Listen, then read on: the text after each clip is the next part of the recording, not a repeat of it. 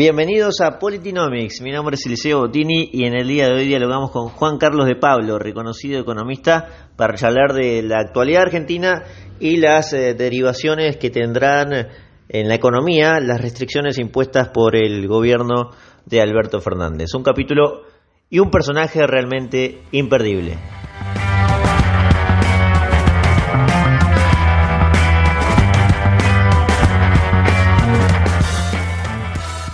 Carlos, el gobierno impone nuevas restricciones como el año pasado, casi de manera similar, con algunas pequeñas diferencias, y que el año pasado tuvo además un impacto enorme en la economía. ¿Qué, ves hoy? Empecemos por mostrar, eh, por, hablar de eh, lo que fue el discurso presidencial del otro día. Yo estaba escuchando, el presidente dice, las fábricas no contagian, muy bien, los comercios no contagian, muy bien, y pasa otro tema. Y yo dije, como en las escuelas no dijo nada. Unos minutos después anunció que en AMBA, voy a, hablar dentro de un minuto de AMBA, no va a haber clase presencial en las próximas dos semanas. Y se armó un lío fenomenal. Y tiene razón que se arme el lío, porque no se entiende. Todos los infectólogos, todos los médicos, el propio ministro de Educación, la ministra de Salud habían dicho las escuelas no contagian. Entonces, vos, la reacción que vos tenés pero si las escuelas no contagian, me puede decir por qué no va a haber clase presencial. Cuando vos, junto a una decisión, tenés una explicación que no se entiende, te imaginas lo peor. Este es el batifondo que se armó, ¿entendés? Entonces, nosotros vivimos, Argentina es un país presidencialista y personalista. El presidente de la nación es un tipo muy importante. Cuando del lado del presidente de la nación aparece este tipo de mensaje, trácate.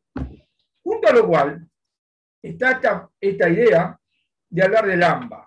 El AMBA, en el sentido de los contagios, puede ser homogéneo porque cualquiera se da cuenta que el bichito salta a la avenida General Papa para un lado y para el otro, eso es evidente. Pero desde el punto de vista de la toma de decisiones es diferente. Hay una jurisdicción bajo Horacio Rodríguez Larrota y otra bajo Axel Kicillof. Entonces, toda esta idea de mezclar el AMBA como si fuera homogéneo desde el punto de vista de la toma de decisiones es parte del, del problema. Muy bien. ¿Qué va a pasar? ¿Lo sabe Dios? Esto es una cosa absolutamente dinámica.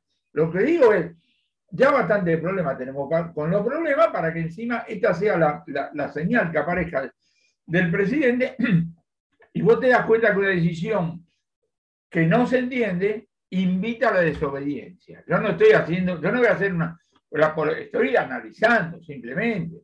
Cuando a mí me dicen, ahora los porteños a las 8 de la noche tienen que quedar en la casa. La pregunta obvia que vos podés hacer es, perdóname una cosa, si uno de estos días vos vienes después de las 8 de la noche a, digo cualquier cosa, 150 mil porteños, ¿qué vas a mandar? ¿Las fuerzas federales? ¿Vas a agarrar a 150 mil tipos? ¿Le vas a cobrar una multa? ¿Le vas, ¿Le vas a mandar a las comisarías? ¿Qué es lo que vas a hacer? Entonces, digo, hay un problema objetivo que tiene que ver con contagio, segunda ola, lo entiendo todo. Junto a lo cual hay una respuesta presidencial que sorprende. Sí, evidentemente el caos de las protestas o, del descontexto general fue el caso de las escuelas. Tuvo otros dichos en el discurso con el tema de la salud que también generó mucho revuelo, pero en el caso de las escuelas generó una sorpresa por lo pronto. Pero el día después, al día posterior, Juan Carlos quiso buscar el, la explicación y ha dicho que los chicos juegan con el barbijo, que después de la escuela no se cuidan, y tuvo algunos comentarios desafortunados con, con los chicos con discapacidad diferente, lamentablemente. Eh, ahí encuentra una explicación, pero tampoco gustó mucho esa explicación a la gente. Querido amigo, cuando vos tomás una decisión que no se entiende y encima la querés explicar, la embarrás. ¿Entendés? ¿Qué quiero decir con esto? Vamos a ponerlo en términos masculinos. Si vos embarazás a una chica que no entendías que embarazar, encima no diga pavada. Bancátela, ¿entendés? Pongo un ejemplo, podemos hacer la versión, lo que vos quieras. Bancátela. No que encima, porque si vos encima me lo querés explicar de manera tonta, vos estás sugiriendo que yo soy, compro buzones. Yo no compro buzones. Es exactamente al revés. Digo, no solamente toma una decisión que no se entiende, que puede perjudicarte una serie de cosas, sino que encima me la explican de manera estúpida. Me vuelvo. Entonces, ¿entendés? La reacción es todavía más visceral. En el plano económico, al mismo tiempo aparece la protesta de algunos gastronómicos. A mí me sorprende que no sea mayor la protesta porque evidentemente es un golpe durísimo para bares, restaurantes y demás. Eh, ¿Crees que puede haber una posibilidad de que el presidente y el Poder Ejecutivo revean esa, medida porque realmente es destructiva para la economía? Estaba mostrando algunos signos de eh, rebote. Primero, la protesta, hay varias cosas que Primero, la protesta es entendible. Cualquier tipo que está afectado se queja. Ahora, si un presidente simplemente va a mirar la protesta, estamos sonando. Ni una cosa, digamos, ni, ni la otra. Vamos al tema del rebote. 2020 como unidad de tiempo es pésima para entender lo que ocurrió. Año, el PBI 2020 contra 2019 cayó 9,9%. No me dice nada. Porque en abril y mayo del año pasado cayó 233 mil millones, porque estaba todo cerrado. Desde ahí se recuperó. Esa recuperación, como siempre ocurre, primero tiene mucha fuerza, después se va disminuyendo. Entre otras cosas, porque me parece que algunas fábricas están teniendo problemas para conseguir dólares oficiales para los insumos importados. Y también puede ocurrir, etc. La realidad siempre es heterogénea. Cuando yo digo esto y hay un tipo que tiene el negocio cerrado, dice, ¿de qué habla Juan Carlito? Primero vos tenés que mirar el promedio y después la dispersión alrededor, digamos, del, promedio. Ahora, cuando, si vos tenés un problema sanitario creciente, que es peligroso, que es durísimo, vos tenés que tomar medidas y esas medidas van a afectar a alguien. No le demos vuelta, no existe eso de que decir, voy a combatir, y vos le podés decir, traiga más vacunas, decir lo que vos quieras. Si vos la persona que tiene grandes quejas con respecto a cómo funciona este gobierno, lo que tiene que hacer es votar la oposición en octubre. Pero todo lo que pasó y dejó de pasar es un problema de historiadores, es un problema de analistas políticos, es un problema de votantes en octubre. La cosa siempre es aquí y ahora. Entonces, yo tengo un problema por cuántas vacunaron por ese. Tenés razón, dado eso. Si en el nombre de las protestas no hago nada, de ojalá, yo no hago pronóstico, la semana que viene tengo 80.000 contagios. Y la semana que viene tengo eso que se llama el colapso sanitario. ¿Sabes lo que quiere decir el colapso sanitario? El colapso sanitario quiere decir que el contrario del COVID necesito una cama de terapia intensiva y me dejan en la ambulancia diciendo, pará, Juan Carlito, están todas ocupadas, estamos esperando que alguien se muera o se cure. Hecho colapso sanitario. No es para andar jodiendo. Entonces lo que digo es, acá hay un problema real, y en el problema real todas las opciones son difíciles y siempre hay que este, eh, eh, pisar, digamos así, algunos casos. Como bien dijo Hernán Lacunza, el otro día dijo, se trata de operar con un bisturí, no con un hacha. No hay que ser burdo. Esta es la reacción frente a este tema de este, eh, las escuelas, los cierres, digamos, cosas por el estilo. Es decir, hay que explicar bien cuál es la conexión entre una cosa y la otra. De repente, que te quedes en el bar este, hasta tal, tal, tener razón, bueno, fenómeno, explícamelo, vamos a circunscribir, etcétera, etcétera. Con respecto al tema del, del, periodo limitado, es fácil hoy, desde un medio de comunicación, decir, ¿está seguro, señor presidente, que el 30 de abril esto termina? Ni él sabe. no hagamos una cuestión de esa, no, no saber. Recién decía Juan Carlos el problema de algunas empresas que aparecen para, para bueno, eh, para los dólares, para conseguir dólares, para conseguir productos importados, que viene del año pasado realmente, ¿no? Si no es ese, ¿cuál sería el, problema principal que tiene la economía argentina a partir de estas nuevas medidas y a partir de nuevas restricciones otra vez? Vos tenés problemas que vienen, que vienen, digamos. Y a mí me gusta mirar la, realidad de los procesos decisorios. Hoy tenemos una combinación particularmente complicada porque tenemos al presidente, como lo acabamos de escribir, un equipo económico que realmente no sabe dónde está. Primero, no tener un ministro de Economía, pecado, Alberto Fernández comete el mismo pecado que Mauricio Macri. Al no tener un ministro de Economía, la pregunta es ¿quién manda? ¿Quién manda? Manda el señor Guzmán, más allá de que está entretenido con el Papa y todo ese tipo de cosas, si quiere hablamos de la relación con el fondo, que sigue hablando del 29% y entrando en el estado de la ridiculez ya, porque en los tres primeros meses tenés 16%. El 29% incluido en el, en, el, en el presupuesto nació muerto, lo dije el primer día. No conozco a nadie que tome decisiones en base a eso, no conozco a nadie que forme expectativa en base a eso. Pero con el correr de los meses, ya se convirtió en una ridiculez. Entonces, tenemos un ministro de Economía que pontifica sobre la necesidad de tranquilizar la economía, de ser congruente, todas cosas que, ¿quién va a decir que no? Pero que actuátela porque sos el ministro. Junto a lo cual en la Secretaría de Comercio quieren prohibir las exportaciones de carne, quieren que las empresas calculen los costos, quieren intimar a las empresas a que maximicen la producción, etc. Entonces la pregunta es, ¿me puede decir quién manda acá? Entonces, lo que digo es, cada uno de nosotros se levanta todos los días, ve cómo le encuentra la vuelta. El tachero, el pizzero, el arquitecto, el que vos quieras. Vos, yo, no te manda nada. Cada uno sabe lo que tiene que hacer a nivel individual y sigue mirando pistas desde la macro a ver si lo ayudan o no. Esta es la vida. Y en algún momento va a ser, y sí, ¿qué va a hacer? En algún momento cuando el dólar paralelo llegó a 200, las miradas sobre Guzmán de, todo el mundo eh, estaban muy exigentes, ¿no? Incluso la del propio presidente, y vos, Juan Carlos, también te escuché decir que si no resolvía ese problema, el presidente tenía que estar buscando un reemplazo o pensando en un sótano de la Casa Rosada a ver cómo solucionarlo.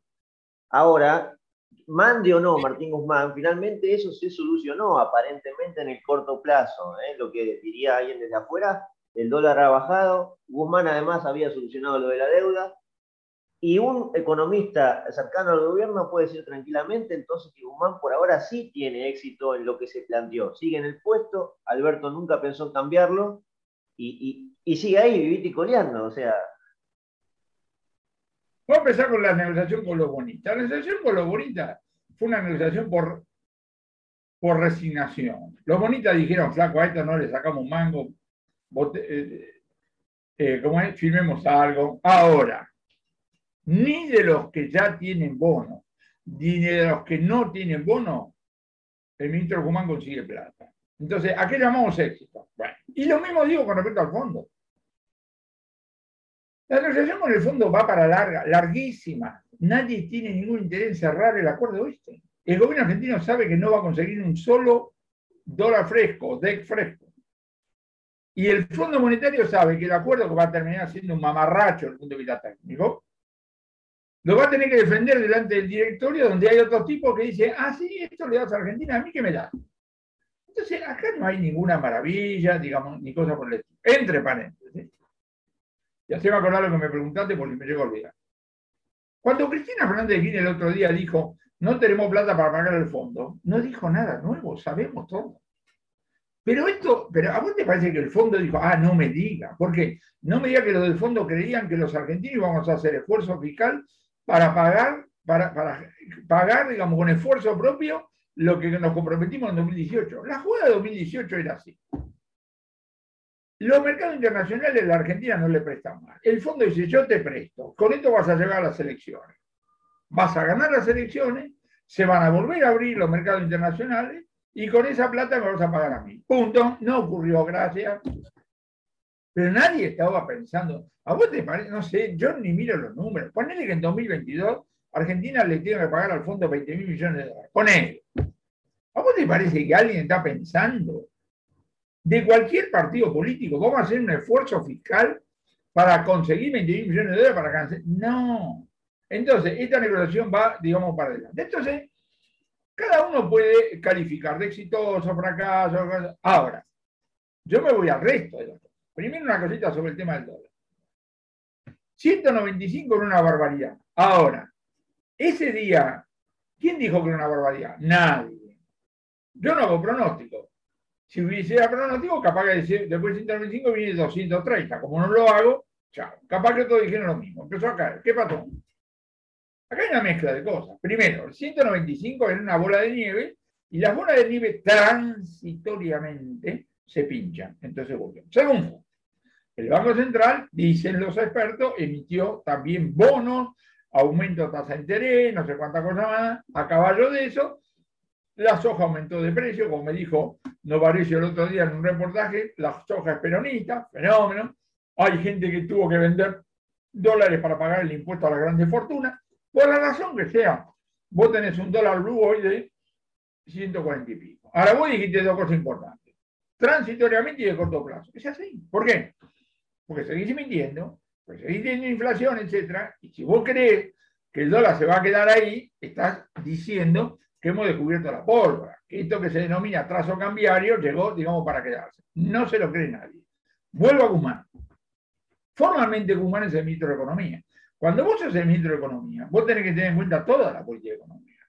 Pero Guzmán, por los que lo definen, puede decir, mirá qué exitosa negociación con los bonitas, mirá qué exitosa, mirá esta, Flaco, perdón, de la tasa de inflación que se ocupa, de la tasa de desocupación que se ocupa. ¿eh? Ahora acá, como somos economistas, tenemos que decir lo siguiente. Sale el dato de la pobreza. Entonces los periodistas me llaman y me dicen, ¿qué hay que hacer con la pobreza? Sale la balanza comercial. ¿Qué hay que hacer con la balanza comercial? Es decir, vos, no, tenés una política económica para cada variable. Vos tenés una política económica. Argentina no tiene que encarar una política antiinflacionaria, tiene que encarar una política económica dentro de la cual, como molesta esta tasa de inflación, algo hay que hacer con la tasa de inflación. Estamos muy lejos hoy, desde el punto de vista político y económico, para encarar esa tarea. Bueno, y mientras tanto, el último dato de marzo de inflación es 5 puntos, casi 5 puntos, ¿no? Una barbaridad. 5-2, 5-2.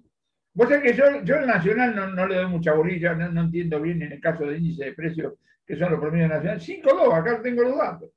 5-2 te digo en los últimos este, 12 meses, que lo tengo por acá, en los últimos 12 meses te dio 42,6. O sea, te da 40, perdón, 40,4.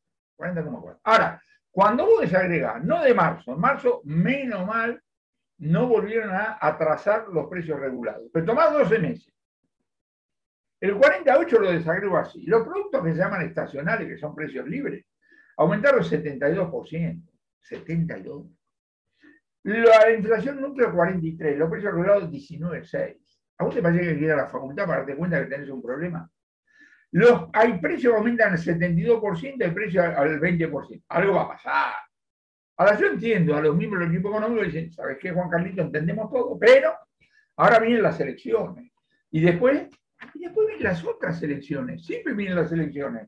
Es decir, cuando vos tenés que enfrentar un desequilibrio, vos el tiempo lo tenés en contra. Entonces, es natural que vos digas, lo dejamos para la semana que viene, lo dejamos para la semana que viene, lo dejamos para la semana que viene, pero la bañadera te desborda y cada vez te desborda más.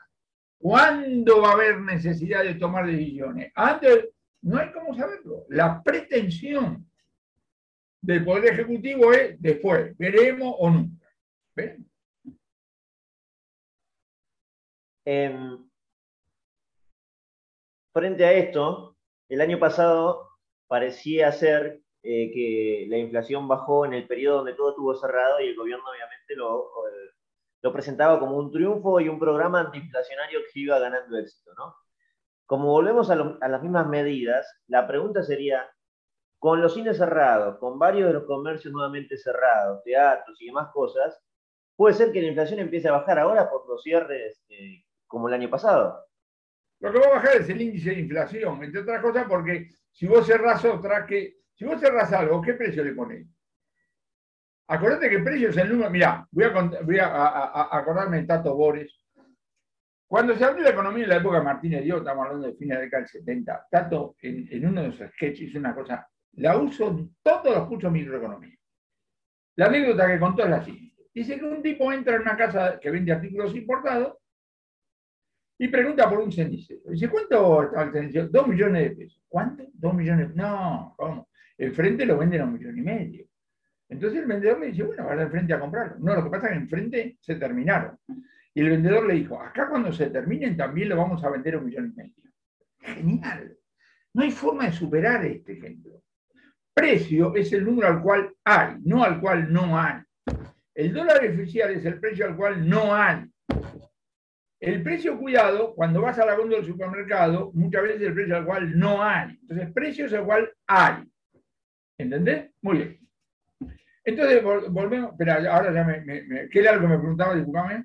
No, que la cuarentena es el programa antiinflación. Ah, listo, gracias, gracias. Ya está. Yo cierro todo y la inflación me va a dar cero, porque mis amigos del INDEC que no están dibujando, este es un tema metodológico, no es Guillermo Moreno, le van a poner en abril el mismo número que en marzo. Cuando yo le pongo a todos los precios el mismo número de abril que el de marzo, divido uno por el otro, menos uno por sí, me da cero. ¡Qué piola! ¿Estamos de acuerdo? Acá de lo que estás hablando es de la tasa de inflación cuando se realizan operaciones. Juan Carlos, vos siempre recomendás la historia económica como el mejor libro para enfrentar algunos problemas que tiene siempre la Argentina habitualmente frente a estos temas, ¿no? De, económica, de economía hablamos. Eh, ahora, ¿cuál sería la mejor recomendación de un evento parecido que vos hayas vivido, ya que escribiste bastante de la historia económica Argentina, para enfrentar algo como esto, con una pandemia en el medio y, y demás cosas similares? Mira, te pongo trasladar la misma pregunta a los médicos. ¿Cuál de todas las cosas? ¿Y qué te va a decir un médico? Te va a decir, mire, jefe, yo conozco la fibra española, conozco esta, y después pienso. En economía es exactamente lo mismo. Los antecedentes históricos son importantes. Junto a lo cual, tenemos que decir, momentito, ¿cómo ajusto todo eso a lo que estoy viendo? Ahora, déjame dentro de eso agarrar un pedacito. Los argentinos tenemos inflación separada de la mundial desde fin de la Segunda Guerra. ¿Sabes cuánto plan inflacionario tenemos? 10, por lo menos, 10. La historia económica argentina dice lo siguiente. Los planes antiinflacionarios que funcionan tienen tres características, tres. Son todos de shock. El primer día funcionan, ninguno es eterno. Son todos de shock. El primer día funcionan, ninguno es eterno. Cuando vos me querés vender en la Argentina que te va a tomar cinco años para bajar la inflación, no te creo. Vos a decir, nada es factible, puede ser, pero no me vengas a mí a comprometerme cinco años para bajar una tasa de inflación del 5% mensual al 1% mensual. No, no te creo, no tomo decisiones para hacer eso. Todos ellos. El primer día funciona, Gardel. Acordate la convertibilidad que duró una década, acordate la austral, etcétera, etcétera. El plan, el plan de Krieger, Ninguno es eterno. ¿Por qué? Porque no solemos cuidar la porción ortodoxa. Los argentinos, cuando nos agarra el cagazo, lo digo en latín por si un tipo fino, aceptás ajuste fiscal, que yo cuando. Pero vos creés que es el momento. Es que el tipo que hace régimen, baja de peso, el médico lo felicita y dice, ¿ya terminó? Sí. Y sube de peso otra vez. No, tenés que bajar y quedarte abajo. Quedarte abajo. Ahora, cuando vos decís, hay que hacer ajuste fiscal, ¿quién paga esto? La gente te mira y dice, doctor, usted no tiene corazón. Los argentinos tienen una idea muy peculiar. Es lógico que vos apliques la vacuna contra el COVID de manera gratuita. Me parece bárbaro. Ahora, pensar que los rusos te la regalan, pensar que los americanos te la regalan, pensar que no le estás pagando al, al enfermero que te la aplica, es no pensar. Entonces vos tenés que decir, a mí me la aplicaron gratis. Alguien se hizo cargo de todos los costos. Por ejemplo, yo pagando impuestos. Por ejemplo, yo a través del impuesto inflacionario. Esto es pensar. Hace poco hablábamos con Fausto Potorno acá en Politinomics y, repasamos toda esa historia económica de Argentina contra la inflación y, mencionaba que lo mejor era un programa estructural, o sea que ataque varias, eh, varias variables, ¿no? Por ejemplo, el gasto público, los impuestos, el Banco Central. O sea, coincidirías en ese sentido, que tiene que ser un programa que ataque todo al mismo tiempo. El calificativo estructural no sé de qué estamos hablando, pero ciertamente que quien tiene a su cargo luchar contra la inflación no pregunta cuál de las posibles causas, por porque no lo sabe. Sabe que se respuesta, entonces le tiro a todas, le tiro a todas. Agarrar los mejores programas antiinflacionarios tiene un componente ortodoxo, componente heterodoxo, etc.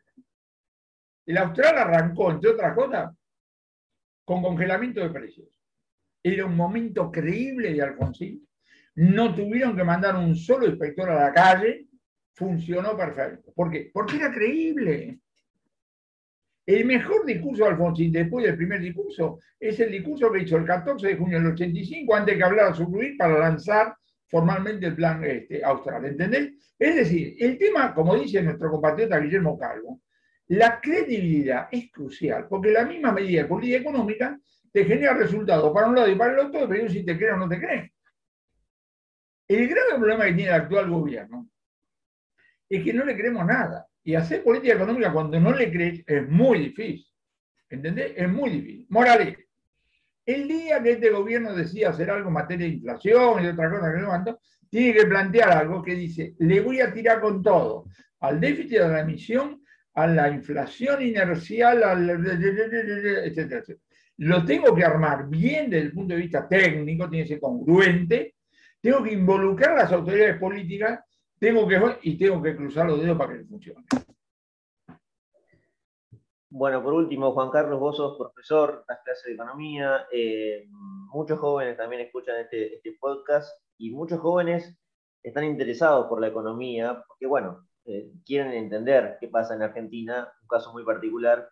¿Qué recomendarías vos eh, como libros, como autores, como escuelas de pensamiento, si querés, para que se introduzcan o para que se enriquezcan aún más? Además de tus libros, obviamente, ¿no? Ah, no sabía que había otros libros de otros autores. Primero voy a hacer una, hacerme acordar del tema de, los libros. Primero voy a hacer una acotación. Vos sabés que el otro día estaba leyendo que a raíz del COVID está aumentando la cantidad de pibes y pibas que quieren estudiar medicina. Yo tengo una línea de trabajo que le sigo la pista a más de unos 5.000 economistas para hacer este, la biografía, cosas por el estilo. La crisis de la década del 30, por lo menos la generación anterior a la mía, es la gran inspiradora para que gente se inclinara a estudiar economía. Es increíble la cantidad de tipos que en su juventud, ellos, y sobre todo la familia, sufrieron la crisis porque el papá se quedó sin trabajo, porque tuvieron que emigrar, por las razones que voy a... Y eso despertó un interés por la economía, porque la gente que dice, quiero entender a ver qué funciona. De repente, Hoy está pasando algo parecido, parece, con medicina y de repente también con, economía. ¿Qué le digo a los alumnos? Lo que le digo a los alumnos es una cosa muy, muy, muy sencilla. Estudien con ganas. Si tienen ganas de estudiar economía, métanle, zambúllanse, sáquenle jugo a todos los profesores, agarren los, libros de texto, empezar por los libros de texto este, generales, que son todos buenos, unos mejores que otros. Es como las vacunas. Cualquier vacuna es mejor que nada. Agarrar con un libro de texto, metete bien, y sobre todo mantener la capacidad de pensamiento. Esta es la clave. Esta es la clave. Yo entreno, mis alumnos, yo te digo, mis alumnos tienen que llegar a la clase con el diario leído. Los primeros 20 o 25 minutos de cada clase, que es una parte importante de la clase, no es un adorno, es la lectura de los diarios de ese día. Yo les llevo la, yo llevo la calle al aula, yo no puedo ir con mis alumnos caminando por la calle, llevo la calle al aula, porque yo lo que quiero es conectar lo que los tipos estudian con lo que está pasando. En mi curso hay dos palabras prohibidas. Supuestamente y teóricamente, porque quiere decir boludamente. A mí no me va a perder el tiempo. No me importa lo que sostiene. Me acuerdo, este, Schumpeter, que era conservador, tuvo entre sus alumnos Paul Suizy, que era comunista o socialista, o lo que sea. Cuando muere Schumpeter, Suizy hizo el mejor de los homenajes. Dijo, a Schumpeter no le importaba lo que pensáramos mientras pensáramos. Lo que vos le tengo que decir a los alumnos, piensen, muchachos, aprendan a leer los diarios. ¿Qué dice el diario? Dice tal cosa. ¿Quién lo dice? A mí cuando me dicen, el Banco Mundial dice, ¿quién es el Banco Mundial? Los que hablan son personas que cumplen roles. Wall Street, ¿quién es Wall Street?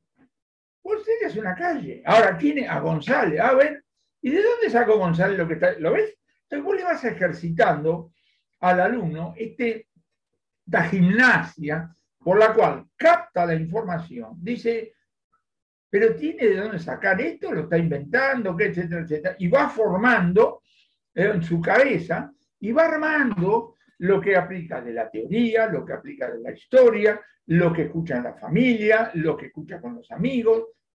Los alumnos de estos años, con el COVID, tienen una experiencia extraordinaria. Dentro de 40 años, mis alumnos van a decirle a los nietos, yo viví el 2020-2021. Ay, abuelo, abuela, no me diga, contámelo. De la misma manera que yo viví la hiper del 89. Mis alumnos de este año nacieron al comienzo de este siglo. Yo les hablo de la hiper del 89 y es como si le hablara de Cornelio Saavedra eh, o Manuel Belgrano, ¿entendés? Es entendible, es como si a mí... Deberían conocerlo igual. ¿Cómo? Que deberían conocerlos igual. No, pero es como, escúchame, yo nací en 1943, vos me hablabas de la revolución de 1930, y bueno, está bien. De grande, de grande me pongo a reflexionar. Y vos, vos reflexionás así. Empezás a entender otras cosas en función de lo que te pasa. Cuando vos sos testigo de algún golpe de Estado, vas a leer lo de los anteriores, los entendés de una manera distinta de si vos sos un marciano.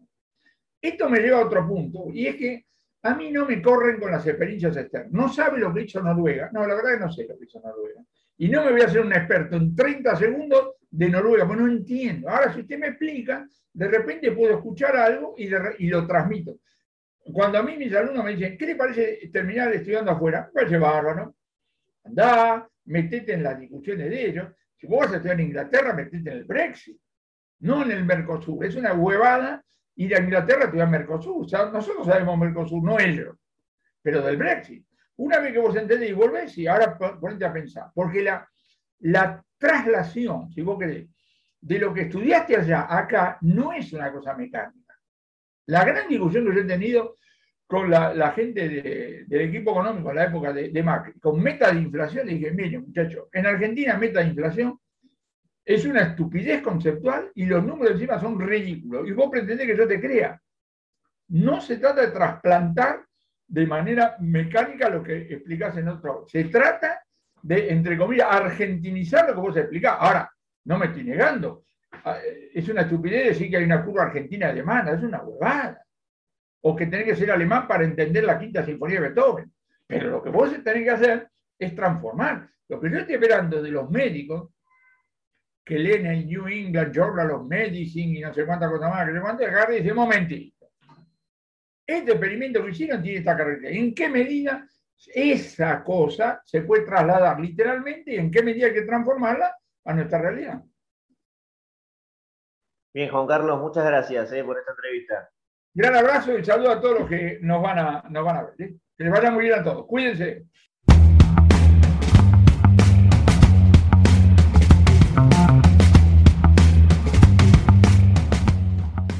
Respuestas simples a temas complejos es quizás la mejor manera que aplica Juan Carlos para abrirnos eh, la cabeza, además claro, de su enorme experiencia en materia económica. Espero que lo hayan disfrutado igual que yo y si les gustó este episodio y disfrutan de, de Politinomics, los invito a suscribirse en Spotify, Anchor, Google Podcast o la plataforma que más les guste. Nos estamos encontrando en el próximo capítulo de Politinomics. Muchas gracias.